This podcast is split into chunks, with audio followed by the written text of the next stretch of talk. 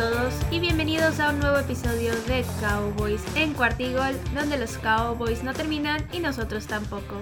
Mi nombre es Mariana Huerta y me pueden encontrar en Twitter en arroba Queen Cowboys y también en arroba Cuartigol Cowboys.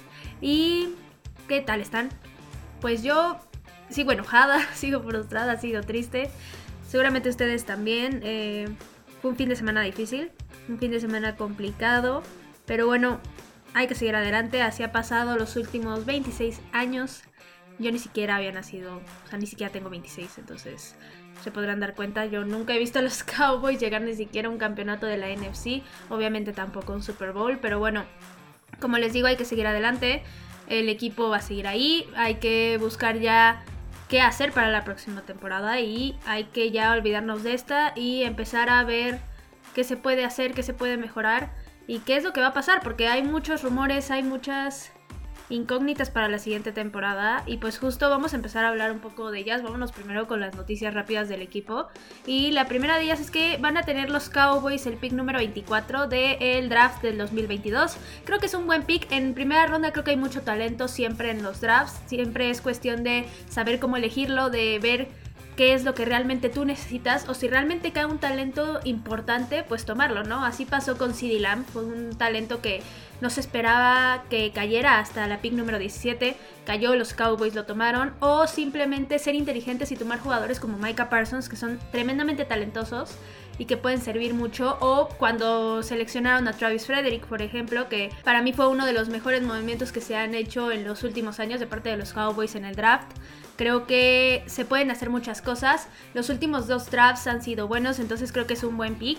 Y pues ya hablaremos mucho más adelante, ya cuando hablemos de prospectos y demás, de qué es lo que se puede hacer. Pero al menos los Cowboys ya saben que tienen el pick número 24. Luego la siguiente noticia es que Isaac Alarcón fue renovado para la siguiente temporada. Esto no quiere decir que ya tenga un lugar asegurado en el roster, pero lo que sí va a tener es la oportunidad de luchar por este lugar. Va a estar otra vez toda la pretemporada con el equipo y ya sería su tercer año, entonces yo creo que ahí aquí es donde se va a ver si realmente se va a quedar o no. Creo que va a ser su última oportunidad, si así lo creo, de conseguir un lugar en el roster de los Cowboys, pero bueno, creo que ha mejorado bastante del año 1 al año 2, veremos qué puede hacer en el año 3 y si todo sale bien, sí lo podremos estar viendo en el roster de los Cowboys y jugando cada semana como jugador en todas las de la ley del equipo. Ahora, aparte de Isaac Alarcón, también se firmaron a otros jugadores y fueron al linebacker Devante Bond, al cornerback Kyron Brown, al tight end Ian Bontin, al tackle Aviante Collins, al safety Tyler Coley, al coreback Ben DiNucci, sí, ya sé. Mm, o sea, en serio no entiendo la necesidad, pero bueno, también lo firmaron. También al wide receiver Robert Foster, al running back Jaquan Hardy, al centro Barylon Jones, al running back Nick Ralston, al wide receiver Brandon Smith y al running back Ito Smith. Ahora, estos fueron los jugadores que sí van a estar en la pretemporada, pero hablando de off-season y de jugadores y demás, también la lista de agentes libres que van a estar en este off-season para los Cowboys es muy, muy amplia y también tiene nombres bastante importantes y se los voy a decir ahorita y con algunos sí les voy a comentar si, si me gustaría que se quedaran o no. Y empezamos con el defensive end Doran Armstrong, creo que ha hecho un buen trabajo, aunque no sé si el equipo lo conservaría, yo creo que sí, pero quién sabe. Está el punter Brian Anger, 100% yo lo renovaría. También el wide receiver Noah Brown, yo ya le daría las gracias. El cornerback Maurice Kennedy, también le daría las gracias. El running back Corey Clement, creo que también le daría las gracias. El wide receiver Michael Gallup, por más que yo quisiera que Michael Gallup se quedara en el equipo, lo veo muy muy difícil. Creo que va a recibir ofertas, sin duda alguna. Esperemos su lesión que trae no lo afecte mucho, pero bueno, yo sí veo difícil que se quede con los Cowboys. También tenemos al defensive end Randy Gregory, yo creo que lo van a renovar los Cowboys. La verdad es que la historia de Randy Gregory con el equipo es muy larga. Jerry Jones le ha tenido mucha, mucha paciencia y esta temporada demostró que puede ser disciplinado en cuestión de todos los problemas personales que había tenido, entonces yo sí creo que lo van a renovar. También está el safety Malik Hooker, Aquí está complicado porque tenemos al safety Malik Hooker, al safety Damonte Casey, a Jaron Kears también. Entonces sí creo que aquí los Cowboys van a tener que tomar una decisión. No creo que los firmen a los tres. Si a mí me preguntan a quién quisiera conservar en el equipo, sin duda sería Jaron Kears. Fue el más importante en la defensiva en su posición en esta temporada. Entonces yo lo firmaría a él. Lo veo no súper difícil, pero creo que sí, al tener una buena temporada puede ser que otros equipos terminen llevándoselo. Está complicado, pero sí tienen que firmar al menos alguno de estos tres safeties. También dentro de esta lista está el long snapper Jake McQuaid. A él yo creo que sí lo podrían renovar, sin duda alguna. Linebacker Keanu O'Neill. Aquí la veo difícil, no lo sé. Es una decisión complicada porque los Cowboys ya tienen a Micah Parsons en la posición, obviamente. Ya Cox va a regresar de lesión. Pero de ahí en fuera sí tienen que conservar algún linebacker. Porque también Leighton Manderech va a ser agente libre. Este año para Leighton Manderech era complicado y era muy importante porque si demostraba que se podía mantener sano, iba realmente a poner en jaque al equipo, porque realmente si se lesionaba yo estaba segura que ya en ese momento le iban a dar las gracias y tan tan, pero no se lesionó, creo que tuvo una buena temporada, entonces aquí está complicado entre Keanu Neal y Leighton Manderech, creo que sí a alguno lo van a conservar, pero ver a cuál sí está bastante difícil. Luego también en esta lista está el tackle ofensivo Tyen Siki, yo ya le daba las gracias 100%. También está el tight Dalton Schultz, yo lo tendría en el equipo un día sí, al día siguiente también. La verdad es que me encanta el trabajo que hace. Creo que tuvo dos muy buenos años, tanto en 2020 como 2021, donde demostró que puede ser tight end 1 y que son manos muy seguras. Entonces 100% yo lo firmaría. También está el tight Jeremy Sprinkle. No creo que sea tan necesario, depende cómo vean los Cowboys la situación, pero no creo que lo retengan. También está el wide receiver Malik Turner. Aquí, quién sabe, yo mm, al menos que sí se pueda firmar y que no afecte en el salary cap. Eh, creo que es la única forma de retenerlo en el equipo, si no, no. También está el liniero defensivo Brent Urban. Brent aquí está complicado porque se lesionó, tuvo una lesión fuerte. Aunque es un jugador que ama al equipo, eso me queda clarísimo, su esposa igual. Entonces sí creo que va a estar complicada esa decisión. También está el defensive tackle Carlos Watkins. La verdad no creo que lo retengan está el liniero ofensivo Connor Williams. Por favor, ya, ya. O sea, nos podemos librar de él sin que cueste dinero. Entonces, por favor, yo le ruego al equipo en serio que ya dejen de neciar con Connor Williams. Porque es eso, es una necedad. Literalmente, la cantidad de castigos que cometía y la cantidad de errores eran demasiado costosos. Entonces sí creo que el equipo ya tiene que dejarlo ir y buscar otras opciones en esa posición. Y por último también tenemos al wide receiver Cedric Wilson. Creo que Cedric Wilson sin duda demostró que puede ser el wide receiver número 3 y yo creo que eso es lo que va a pasar. Se van a terminar despidiendo de Michael Gallup porque va a ser muy difícil retenerlo y van a terminar quedándose con Cedric Wilson como wide receiver número 3. Y pues bueno, esa fue toda la lista de agentes libres. Como les digo, es larguísima. Más adelante voy a dedicarles un capítulo completito a esta agencia libre, ver ya sus números como tal y ver por qué yo no quiero tenerlos en el equipo o por qué sí, pero por mientras tengan estos nombres en mente y no se les haga nada raro si en la agencia libre firmaran con otros equipos. Ahora, hace rato les dije que había muchos rumores y demás que hay que aclararse y la primera de ellas es que salió un video a la luz donde se ve a los aficionados de los Cowboys en el estadio después del partido lanzando basura a la cancha y primero que nada dijeron que se las estaban lanzando a los jugadores y no, déjenme les aclaro esta parte, no fue a los jugadores, fue a los árbitros. Los árbitros iban saliendo por el túnel y pues coincidió que de Marcus Lawrence iba saliendo en ese mismo momento y ahí fue donde la gente y los medios y demás tratando de ser dramáticos y tratando de poner mal a la afición. Dijeron que habían lanzado esos objetos a los jugadores. No, no fue así, fue a los árbitros. Y no los estoy defendiendo, no está bien lanzar cosas a la cancha, se puede lastimar a alguien. Y no solo eso, sino que también se ensucia la cancha. Y sí, la verdad es que es un acto de muy mal gusto, pero al menos no fue a los jugadores y yo me quedo con eso. Creo que en el calor del momento, con las emociones y demás, más el alcohol, porque hay mucha gente que toma muchísimo en los estadios, en los partidos y demás, entonces sí creo que por esta razón lo hicieron. No está bien, repito. Pero bueno, para que sepan y estén tranquilos, no fue a los jugadores y los jugadores están conscientes de esto. Ahora, hablando de otros rumores, también se estaba hablando mucho de que Mike McCarthy iba a salir del equipo, que ya no iba a ser el head coach. Y déjenme decirles que no o al menos eso es lo que está diciendo Stephen Jones y Jerry Jones. Dijeron que van 100% con Mike McCarthy para el siguiente año. Yo ya estaba casi segura de esto porque Jerry Jones desde el principio, para empezar, firmaron a Mike McCarthy por 5 años, pero dijo que al menos 3 sí lo iba a mantener como head coach. Este año que viene, lo que sería la temporada 2022, sería su tercer año. Y la verdad es que se me haría muy absurdo que terminara corriendo un coach que en su primera temporada se enfrentó contra el COVID número 1 y contra un Dak Prescott que se lesionó desde la semana 5 y ahí se murió el equipo.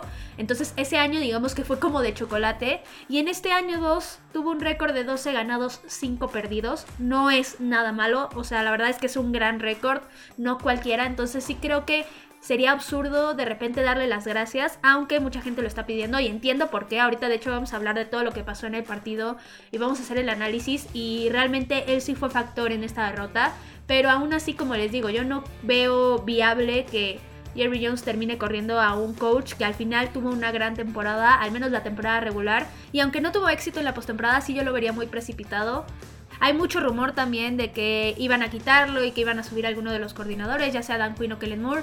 La verdad es que yo lo veo complicado. Les digo, yo creo que se va a quedar Mike McCarthy. De eso también vamos a hablar más adelante, ya cuando se acerque toda esta parte de la offseason o cuando alguno de los coordinadores salga, porque ahí sí está complicado, porque tanto Dan Quinn como Kellen Moore han recibido cantidad de ofertas para entrevistarlos de muchísimos equipos y ya empezaron de hecho con esas entrevistas. Entonces sí Veo muy difícil que los Cowboys puedan retener ya sea a Dan Quinn o a Kellen Moore. Yo espero que al menos a Dan Quinn sí lo retengan. Creo que está haciendo un gran trabajo con esa defensiva. Y para hacer su primer año fue impresionante el cambio. Entonces me gustaría mucho ver qué puede hacer en un año o dos. Pero bueno, hay que esperar y hay que ver qué es lo que hacen los Cowboys para retener a sus coordinadores si es que este es su deseo, porque también si no quisieran retenerlos, pues obviamente les van a dar vía libre para que se entrevisten, pero bueno, por mientras no ha pasado nada, no hay ningún cambio y como les digo, Stephen Jones salió a decir que van 100% con Mike McCarthy para este año que viene. Ahora, esas fueron todas las noticias rápidas, todos los rumores aclarados y demás. Y ahora sí podemos empezar con el tema de hoy como tal. Y pues entrando al Super Wildcard Weekend, todos estábamos con la emoción en otro nivel, con mucho nerviosismo y con las expectativas muy muy altas en lo que podía pasar con los Cowboys sobre todo. Y lamentablemente sí les tengo que decir que tuvimos un año más y una decepción más. Y no hay otra forma de calificar este resultado de esta semana como un fracaso total. Así es, desde hace muchos años el hecho de que los Cowboys no lleguen al Super Bowl ya se considera un fracaso. Ya son demasiados años sin que se llegue ni siquiera al campeonato de la NFC. Y continuando con este fracaso, lamentablemente el equipo no pudo obtener el resultado esperado y quedaron eliminados de la temporada 2021 en un partido que estuvo plagado de errores y donde no se vio ese equipo capaz de dominar, capaz de controlar un partido y de resolver en los momentos importantes. Entonces vamos a ver qué fue lo que pasó en este juego. Vamos a hacer el análisis de por qué los Cowboys van a acumular un año más sin poder, como les digo, ni siquiera llegar al campeonato de la NFC. Entonces vamos a empezar de una vez. Y los Cowboys, como les digo, perdieron. Perdieron con un marcador de 17 a 23 en un juego que sí estuvo entretenido, estuvo muy dramático, demasiado. De hecho fue el mejor partido a mi gusto de todo el fin de semana. Pero fue un partido donde el equipo, como les digo, nunca pudo tener el control de la situación. Entonces vamos a hacer como siempre primero el resumen. Les voy a decir todo lo que pasó en el partido. Y así vamos a ver por qué se dio este resultado. Y ya pasamos al análisis. Y empecemos con el primer cuarto, los 49ers empezaron a la ofensiva y aquí todo empezó mal para los Cowboys porque primero se empezó con un castigo de neutral zone infraction de Randy Gregory que ese castigo a mi gusto y al de muchos no era castigo, era false start pero bueno, los árbitros no lo vieron correctamente. Aquí el primer error arbitral. Y después de esto, más adelante, Micah Parsons salió lastimado porque le dieron un golpe en la cabeza. Y después la defensiva nunca pudo parar el ataque de San Francisco. Y terminaron anotando con un acarreo de Elijah Mitchell. Y el partido se puso 0-7. Después la ofensiva entró al campo y tuvieron tres jugadas, la verdad, desastrosas, incluyendo una captura por ahí de Nick Bosa y terminaron despejando. Y después la ofensiva de San Francisco avanzó bien otra vez, pero la defensiva ahora sí los pudo limitar y terminaron con un gol de campo de 53 yardas, que fue bueno, y el juego se puso 0 a 10. Después la ofensiva volvió al campo y ya cuando estaban avanzando bastante bien, llegó el primer castigo de holding del partido a manos esta vez de Connor Williams, que raro, y eso detuvo el avance y tuvieron que despejar y después la ofensiva de San Francisco volvió a avanzar ayudados con el segundo castigo de Randy Gregory, mismito, Neutral on Infraction, que tampoco era castigo desde mi punto de vista y de muchos, pero bueno, al final lo terminaron marcando así, también era un false start, pero bueno. Continuando con esto, la defensiva se logró cerrar después y terminaron limitando todo a un gol de campo de 40 yardas, que también fue bueno. Y aquí el marcador se puso 0-13 y se acabó el primer cuarto. Después, en el segundo cuarto, el ataque de los Cowboys ahora sí funcionó y terminaron anotando con un pase de Dak Prescott a Mari Cooper, que fue un pase perfecto, una jugada muy bien hecha, y el marcador se puso 7 a 13. Después la ofensiva de San Francisco avanzó muy rápido con una jugada de 37 yardas con Brandon Ayuk donde Trevon Dix se perdió por completo, pero fue lo único que pudieron hacer y se terminaron quedando con un gol de campo de 52 yardas que también fue bueno y el partido se puso 7-16. Después, la ofensiva empezó a avanzar muy bien, pero otro castigo de holding, esta vez de la Collins, se tuvo todo y ahí se acabó la primera mitad. Después en el tercer cuarto la ofensiva de los Cowboys fue detenida por San Francisco, pero un castigo de Ruffin the Kicker le dio bastante vida al equipo, pero no lo pudieron aprovechar bien y terminaron despejando y después la defensiva logró detener y el ataque de los Cowboys empezó a funcionar, pero se vino uno de los errores más grandes del partido porque Dak Prescott lanzó una intercepción y la siguiente jugada esa los 49ers la capitalizaron con un acarreo de Divo Samuel que terminó en la zona de anotación y con esto el marcador se puso 7-23. Después se vinieron dos series ofensivas sin que pasara absolutamente nada. Y luego los Cowboys regresaron al ataque y ya habían sido detenidos cuando los equipos especiales salieron con una jugada de engaño, una fake punt. Pero después de esto se vino uno de los errores de cocheo más grandes y también parte arbitral porque la ofensiva no entró a tiempo a sustituir. Después los árbitros estorbaron para poder sacar el balón. Y el punto es que se terminó en un delay of game. Y eso hizo que se tuvieran que quedar los Cowboys con un gol de campo de 51 yardas. Que fue bueno y con esto el juego se puso 10-23 y se acabó el tercer cuarto. Después, en el cuarto cuarto, San Francisco regresó al ataque, pero esta vez la defensiva salió con la jugada más grande del equipo, porque Anthony Brown logró interceptar a Jimmy G y eso fue lo que los mantuvo con vida y de hecho la ofensiva lo aprovechó muy bien porque lograron anotar con un acarreo de Dak Prescott y el juego se puso 17-23. Y aparte quedaban 8 minutos en el reloj. Ahora, después la defensiva logró detener a San Francisco y tenían poco menos de 3 minutos para anotar e irse arriba en el marcador y probablemente ganar el juego. Y todo empezó muy bien con un pase a Dalton Schultz de 38 yardas, pero las siguientes 4 jugadas fueron un completo desastre. Primero capturaron a Dak Prescott y perdió una yarda. Después él le mandó un pase a CD Lamb, el cual CD lo soltó, literal le pegó en las manos y no lo pudo cachar. Después hubo otro pase incompleto con Zeke Elliott, que fue una jugada que se rompió desde el principio. Pero en esa misma jugada hubo un holding de Tyron Smith que declinaron. Al final terminó todo en una cuarta y once. Los Cowboys se la jugaron porque pues ya no les quedaba de otra. Y Dak Prescott tuvo que salir rolando a la derecha, pero mandó un pase. Y por centímetros, literalmente si hubiera estado Cedric Wilson unos 5 centímetros más cercano al balón, hubiera cachado ese balón, hubiera sido una recepción, hubiera sido una recepción y la recepción más importante del partido. Lamentablemente no fue así y los Cowboys tuvieron que entregar el balón con poco menos de 2 minutos en el reloj pero tenían tiempos fuera y la defensiva, a pesar de que hubo por ahí un castigo de Randy Gregory de holding, logró detener en cuarta y centímetros, que de hecho habían marcado un primero y diez, pero los árbitros revisaron la jugada, midieron y vieron que no, que era cuarta y centímetros, y después vino un castigo de false start de Trent Williams, lo cual hizo que San Francisco se echara para atrás, tuvieron que despejar y le entregaron el balón a los Cowboys con 40 segundos en el reloj, pero ya sin tiempos fuera, y empezaron bien con tres pases efectivos que los acercaron hasta la yarda 50 y después con 14 segundos en el reloj, Kellen Moore decidió que era muy buena idea mandar a correr a Dak Prescott por el centro y sí, avanzó, corrió 17 yardas, pero el umpire, el árbitro, estaba muy lejos de ahí. Llegó, casi taclea a Dak Prescott cuando llegó. Dak Prescott no fue su culpa para empezar. Sí creo que estuvo mal la cuestión de alinearse, pero él cuando se volteó para ver dónde estaba el árbitro, fue cuando llega el árbitro y casi lo taclea, creo que ahí fue pues error de ambos. Y al final, en lo que el umpire coloca el balón y demás, los Cowboys no pudieron sacar la jugada. Bueno, la sacaron ya con el reloj en ceros para azotar el balón y probablemente tener la última jugada del partido, pero los árbitros decidieron que no, que ya se había acabado el reloj y que ya era el partido y que los 49ers habían ganado 23 a 17. Y pues sí, así acabó el juego, una forma muy dramática.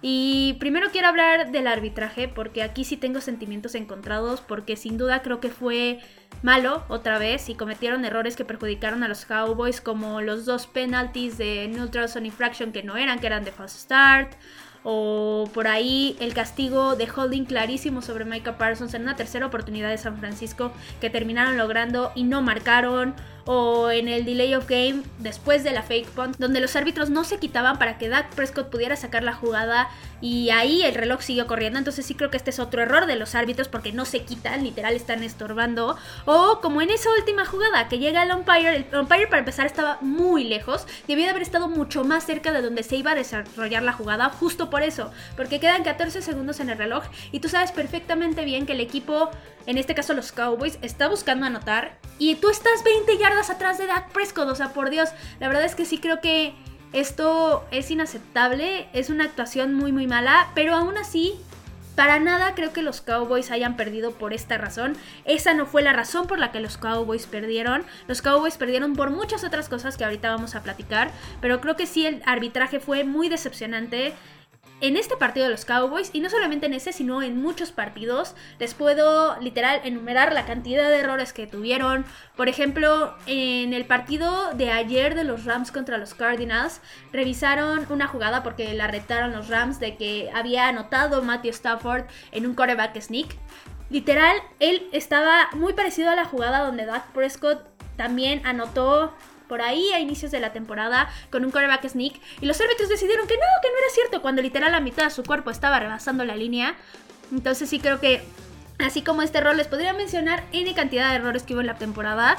Y sí creo que muchos de ellos sí tuvieron que ver con el resultado del partido. Sí afectaron sin duda alguna lo que pasó con los Cowboys y sí creo que la NFL tiene que hacer algo al respecto, porque no solamente pasó con los Cowboys, llevan ya muchos años cometiendo errores muy importantes y no pregúntenle por ejemplo a Nueva Orleans la cantidad de interferencias de pase en postemporada que no les marcaron y que terminaron afectando y que terminaron literalmente eliminándolos de la contienda. Entonces sí creo que han habido muchos años ya con muchos errores de parte de los árbitros y creo que aquí la NFL tiene que hacer algo al respecto. La NFL tiene ya que tener árbitros de tiempo completo, no puede ser que sus árbitros sean casi casi que del fin de semana, en ese caso mejor voy yo literalmente. Entonces sí creo que tienen que hacer algo para que los árbitros estén bien preparados. Uno, y también creo que tienen que cambiar muchas reglas. Creo que hay muchas reglas que son muy absurdas, como esta, la del umpire, de que tiene que colocar el balón y demás.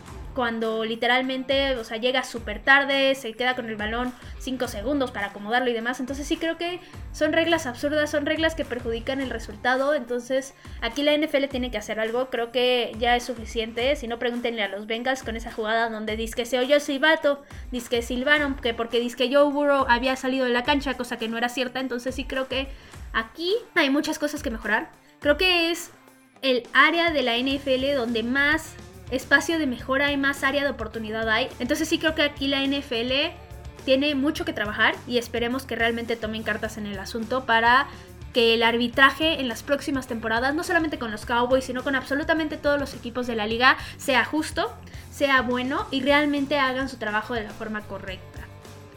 Ahora ya dejando el arbitraje de lado y ya pasando a los equipos como tal, vamos a empezar hablando primero de los 49ers y vamos a empezar hablando de sus errores. Y aquí en general yo creo que los 49ers jugaron bastante bien, pero sí debo de decir que Kyle Shanahan se vio demasiado conservador para cerrar el partido. Tuvo varias oportunidades donde pudo habérsela jugado y ya liquidar el partido por completo. Y si no hubiera sido porque los Cowboys cometieron errores más importantes y no pudieron ejecutar, pudieron haber sido decisiones que le costaran el juego sin duda alguna.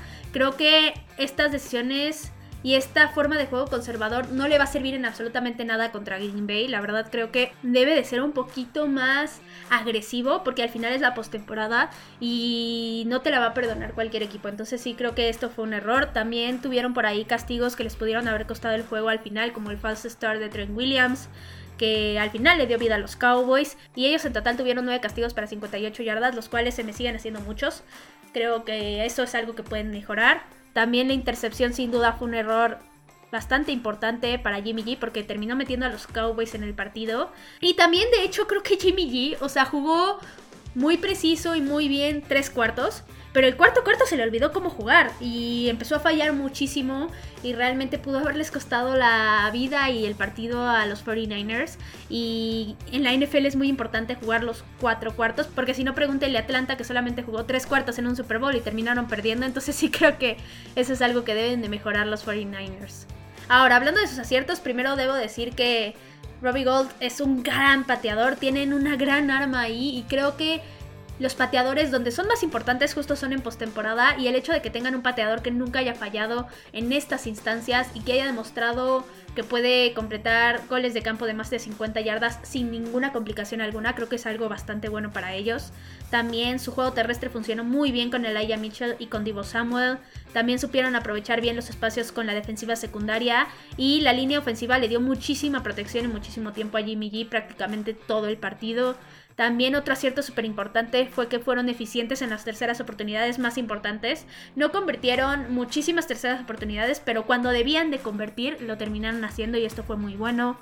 De todas formas, aún así para mí su acierto más importante fue la línea defensiva porque terminaron venciendo a la línea ofensiva de los Cowboys prácticamente en todo momento. Mostraron buenas combinaciones y formas de atacar y de buscar las capturas y por eso es que lograron derribar a Dak Prescott cinco veces. Entonces sí creo que esto fue un gran acierto y sobre todo porque Nick Bosa no estuvo la mitad del partido. Entonces sí creo que ahí un gran aplauso a todo el equipo de San Francisco, no solamente a los jugadores sino también a los entrenadores. Ahora, pasando a hablar de los Cowboys, primero quiero empezar con los aciertos y la verdad es que fue difícil encontrar aciertos en este partido, pero sí hay algunos. Primero, defensivamente, a pesar de que sí empezaron muy mal y le estaban permitiendo mucho al juego terrestre, sí vi ajustes de parte de Dan Quinn, ajustes que fueron muy importantes y que obligaron a San Francisco a empezar a buscar la vía aérea. Entonces ahí sí, defensivamente Creo que hicieron un buen trabajo. También creo que hicieron un buen trabajo anulando a George Kittle. Solamente tuvo una recepción en todo el juego. Entonces ahí muy bien por lo que hizo Dan Quinn con él. También hablando ahora de los equipos especiales, ellos fueron los únicos que hicieron todo bien en el partido. Primero las patadas de despeje de Brian Anger fueron todas muy buenas. Fueron todas, salvo donde le pegó a la pantalla, pero pues eso es un error de literalmente externo a él. Él no puede literal controlar dónde está la pantalla del estadio. Entonces, salvo eso, la verdad es que todo lo hizo muy bien. También cuando le tocó lanzar el pase en la fake punt fue un pase perfecto, fue una jugada muy bien hecha, muy bien ejecutada. Y también Greg Surlin logró todos los puntos que quedaron en su pierna, lo cual era muy importante. Pues muy bien por él, aunque la verdad yo no creo que vaya a seguir en el equipo el próximo año, pero al menos en postemporada cumplió. Ahora, ya pasando a los errores y a la parte buena, a la parte jugosa, realmente, como les digo, este partido se caracterizó completamente por justo estos errores que cometió el equipo. Y quiero empezar hablando de la ofensiva porque estuvieron muy imprecisos prácticamente el 75% de las jugadas. Y sí debo de decir que no solamente fue un jugador, fueron muchos, fueron la mayoría ya sea mandando pases imprecisos o no cachando los pases que les pegaban en las manos o permitiendo toda la presión del mundo. La verdad es que los jugadores no ejecutaron bien. También creo que Kellen Moore mandó el peor repertorio de jugadas justo en el partido en el que no debía de tener este tipo de errores. Y esto es algo que yo siempre le había criticado a Kellen Moore, que mandaba jugadas erróneas o jugadas en los momentos que no debía de mandarlas. Y sin duda estoy convencida de que él tuvo mucho que ver con el desempeño mediocre que tuvo la ofensiva en la mitad de la temporada, en la mitad de los partidos. Sí creo que él tiene la mayor culpa. No creo que sea culpa de los jugadores sino del entrenador, porque al final es el que tiene que hacer los ajustes, él es el que tiene que ver qué es lo que está funcionando y cambiar esas cosas que simplemente no están teniendo éxito. Y sí creo que Kellen Moore estuvo muy mal. De esto ya hablaremos mucho más a fondo en uno de los próximos episodios donde hagamos el análisis exhaustivo de toda la temporada, pero sí, este partido la verdad es que Kellen Moore decepcionó bastante. Ahora, defensivamente hablando, se cometieron muchos errores en la secundaria, dejaron muchos espacios a los receptores y a Jimmy G para que pudiera realizar las jugadas. También tuvieron errores tacleando, lo cual fue bastante grave, sobre todo por ahí le regalaron tres puntos a San Francisco en una jugada donde era tercera y largo, le mandan un pase a Kyle Jusic y literal, ya todos estaban encima de él, pero de todas formas Kyle logró avanzar 5 yardas porque no lo podían derribar. Entonces sí creo que los errores tacleando fueron muy importantes también. También fueron demasiadas las yardas terrestres que permitieron, aunque sí corrigieron después. No puedes permitirte 169 yardas terrestres porque es muy difícil que un equipo que te mete tantas yardas terrestres no te gane en un partido. Entonces sí creo que fue algo insostenible y eso fue lo malo que hubo defensivamente. Ahora, hablando de los errores más grandes del partido, ahora sí, uno de ellos fueron los castigos, sin duda alguna. No puede ser que el equipo cometa 14 castigos en un partido y menos de postemporada. Aparte, esos 14 castigos fueron para 89 yardas y sobre todo los holdings, esos fueron los más costosos, tanto los ofensivos como los defensivos. O sea, permitieron que siguiera con vida San Francisco y también echaron a perder las series ofensivas. Entonces sí creo que fue algo muy decepcionante estos castigos. Y creo que estos son culpa de dos cosas. Primero de los entrenamientos, porque Aquí los entrenadores tienen que disciplinar a los jugadores y los tienen que entrenar de modo que no cometan estos castigos. Entonces aquí sí le echo culpa completa a los entrenadores. Pero también es algo de falta de concentración sin duda alguna. Los jugadores tienen que estar completamente concentrados para no estar mandando las manos a la cara o para no estar agarrando a los otros jugadores o para no estar empujando por la espalda. Entonces sí creo que aquí esas dos son las razones importantes por las cuales se cometieron estos castigos. Ahora, otro error muy importante fue el manejo de la ofensiva por parte de Kellen Moore, sobre todo en esa penúltima serie donde se tenía todo para remontar y ganar y la verdad es que fue una vergüenza en todo el sentido de la palabra. Las jugadas estuvieron muy mal mandadas y eso fue lo que hizo que no se pudiera avanzar y aparte en ningún momento Kellen Moore hizo las correcciones para que la línea ofensiva dejara de ser dominada y pudieran proteger en cierta forma a Dak Prescott. Todo el tiempo se vio una línea ofensiva débil y una línea ofensiva incapaz de mantener a Dak Prescott con al menos 3 segundos de tranquilidad y 3 segundos en la bolsa de protección y que pudiera lanzar. Entonces sí creo que aquí la línea ofensiva decepcionó bastante, pero también Kellen Moore decepcionó al no ver con su entrenador de línea ofensiva y ver qué onda, qué podemos hacer, cuáles son los cambios que podemos meter y demás. Y otro de los errores más importantes del partido fue el manejo del reloj de parte de Mike McCarthy. No puede ser que dejes que el equipo tenga primero un delay of game porque no hacen un intercambio a tiempo. No puede ser que dejes que la ofensiva corra cuando le quedan 14 segundos en el reloj. Y no puede ser que no saques una jugada antes de que se acabe el tercer cuarto cuando claramente tenías la oportunidad, teníamos la posibilidad de hacerlo. Y aparte ibas perdiendo por 13 puntos. La verdad es que Mike McCarthy, una decepción total en la parte del manejo del reloj. Y así fue toda la temporada. Esto es algo que si se va a quedar para el próximo año debe de mejorar porque si no le va a costar partidos importantes al equipo como este.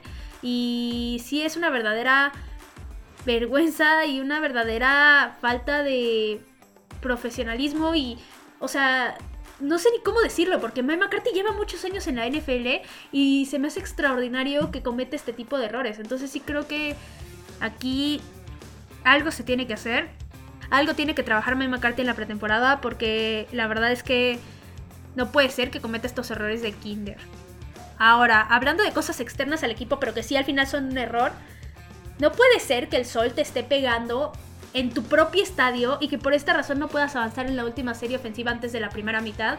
La verdad es que no puede ser que el equipo no tenga estos detalles muy en claro o que simplemente pongan las cortinas porque creen que si hay cortinas en el AT&T Stadium, pero no, al señor Jerry Jones le encanta que entre el sol y que se vea como un palacio inmaculado de cristal y la verdad es que se me hace una tontería y se me hace una tontería que el equipo si ya saben cómo es la orientación del estadio y cómo pega el sol, en lugar de diferir no pidan de qué lado quiere recibir el balón. Porque yo que he ido al estadio, ahora sí, aquí voy a usar mi experiencia. El sol solamente pega en el segundo cuarto.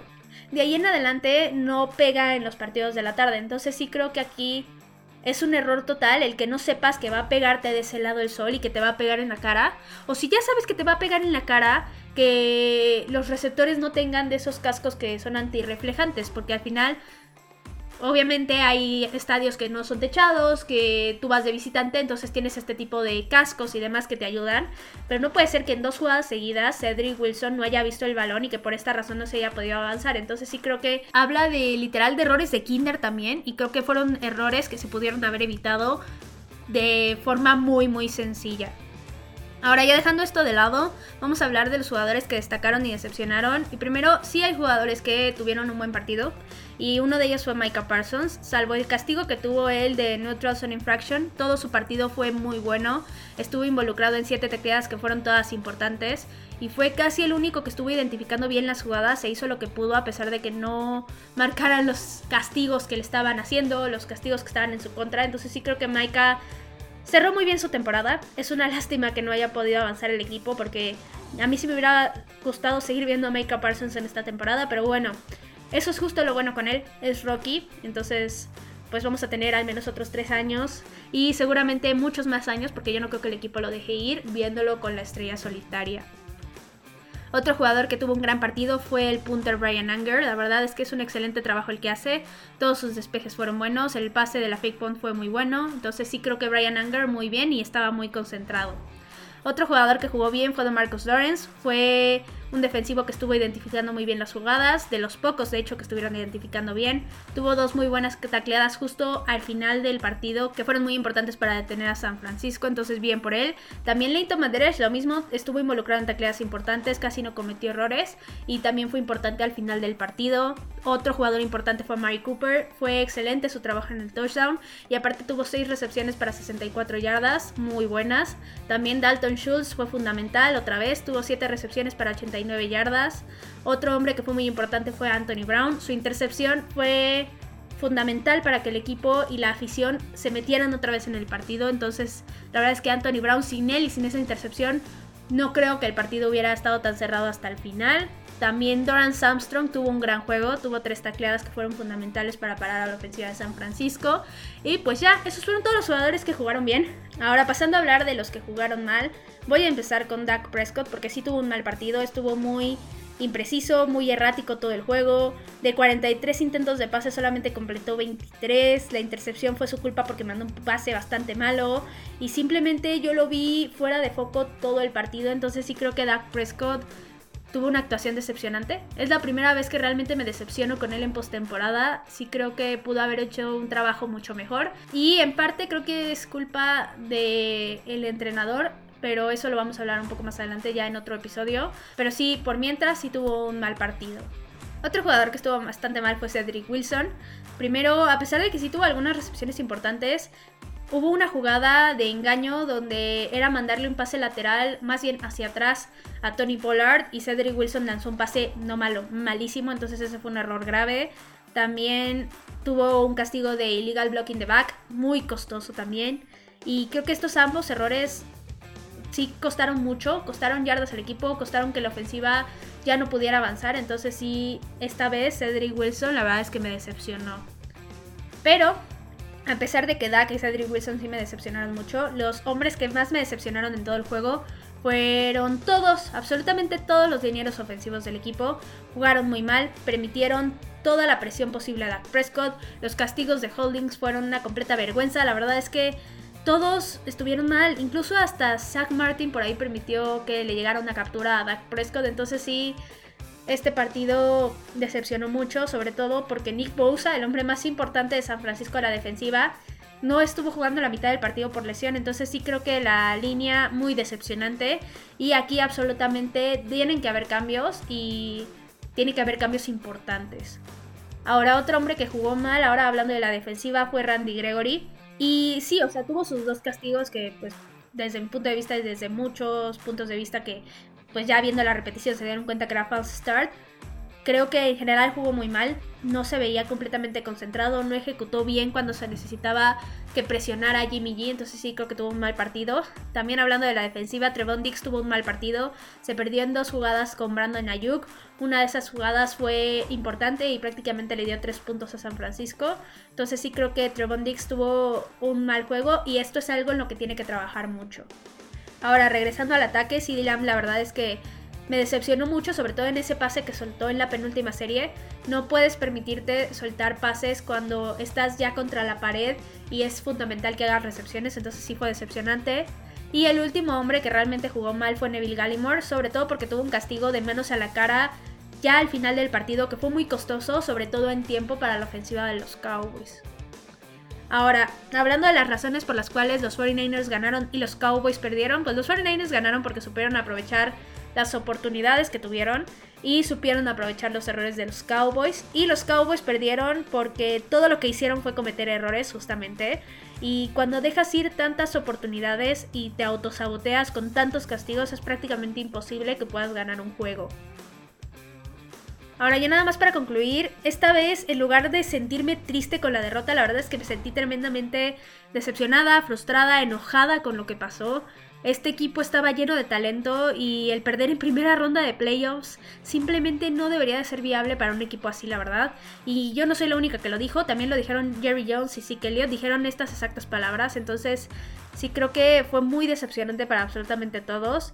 Y pues ni modo, ahora lo que nos espera es un offseason muy largo y donde va a haber muchos cambios en el equipo. Para empezar, ambos coordinadores, como les digo, tienen muchísimas ofertas de head coach. También hay demasiados agentes libres, como ya lo vimos hace rato.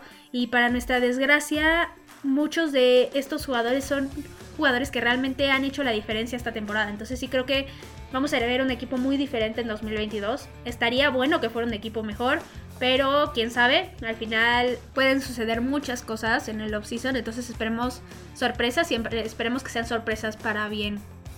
Ahora, no es lo último de lo que voy a hablar, voy a hablarles un poquito de lo que fueron los playoffs esta semana.